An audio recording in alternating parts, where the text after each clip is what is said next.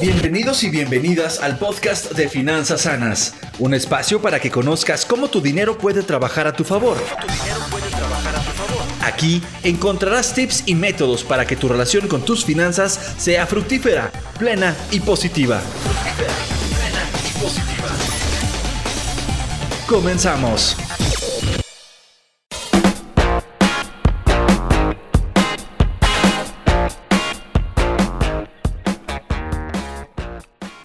Hola, soy Raúl Sánchez, coach en finanzas personales. Bienvenido a mi podcast de finanzas sanas. El día de hoy te voy a hablar de algo súper importante, el de escribir las metas. Y te voy a hablar el por qué no escribimos las metas. Hay cuatro puntos importantes que debemos tener en cuenta para empezar a hacer el hábito de escribir nuestras metas. Primero, existen varios estudios e investigaciones que nos refuerzan la importancia de escribir nuestras metas. Uno de ellos es el de la Universidad de Harvard, que le dio seguimiento por 10 años a un grupo de graduados, los cuales, cuando terminaron sus estudios, solo el 3% de ellos tenía metas por escrito, el 13% tenía metas, pero no por escrito, y el otro 84% no tenía ninguna meta.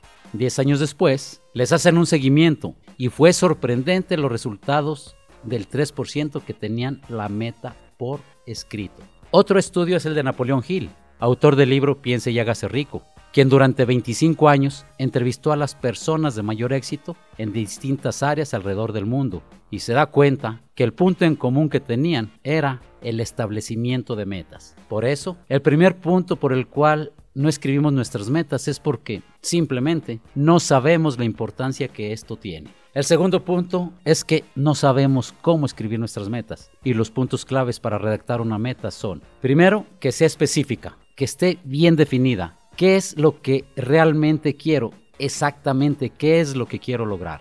Segundo, debe ser medible, de tal manera que en tu camino hacia ella vayas viendo las evidencias de que vas avanzando y vas en el logro hacia ellas. Otro punto muy importante es que debe de estar definida en el tiempo. Se dice que metas sin tiempo no son metas, simplemente son sueños, son ilusiones. Y en base a estos puntos, elabora tu plan de acción. Y nuevamente repito, el plan de acción debe estar también por escrito. El tercer punto es el temor al fracaso, motivo por el cual muchas personas ya no hacen los propósitos de inicio de año porque al final de cuentas muchas de las veces no se nos han cumplido. Nuestra propia vocecita nos empieza a decir que no es posible, que otros lo han intentado y no lo han logrado, que no cuentas con el dinero el tiempo necesario, etcétera, etcétera, etcétera. Así nuestra propia vocecita nos da una cantidad inmensa de razones por las cuales no es posible y dejamos de llevar a cabo las acciones correspondientes.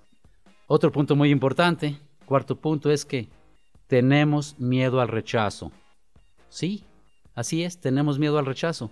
Seguramente te ha pasado más de una vez que comentas algo que quieres hacer, algo como terminar una carrera, poner un negocio o hasta de empezar a hacer ejercicio y más de uno te dicen que no la vas a lograr, que lo has intentado muchas veces, que no tienes tiempo, etcétera, etcétera, etcétera. Por lo tanto, hay algunas metas que debemos o que debes mantenerlas confidenciales. Son metas personales, son metas propias. ¿Por qué no? Son metas íntimas. Y solo puedes comentárselo a aquellas personas que realmente creen en ti, que creen que lo puedas lograr, que te motivan a seguir adelante y que te echan porras, e incluso aquellas que hasta te ofrecen su apoyo. Seguramente, estoy completamente seguro, que en el camino te vas a encontrar a muchas personas de este tipo, que te van a ayudar a salir adelante y a lograr tu meta.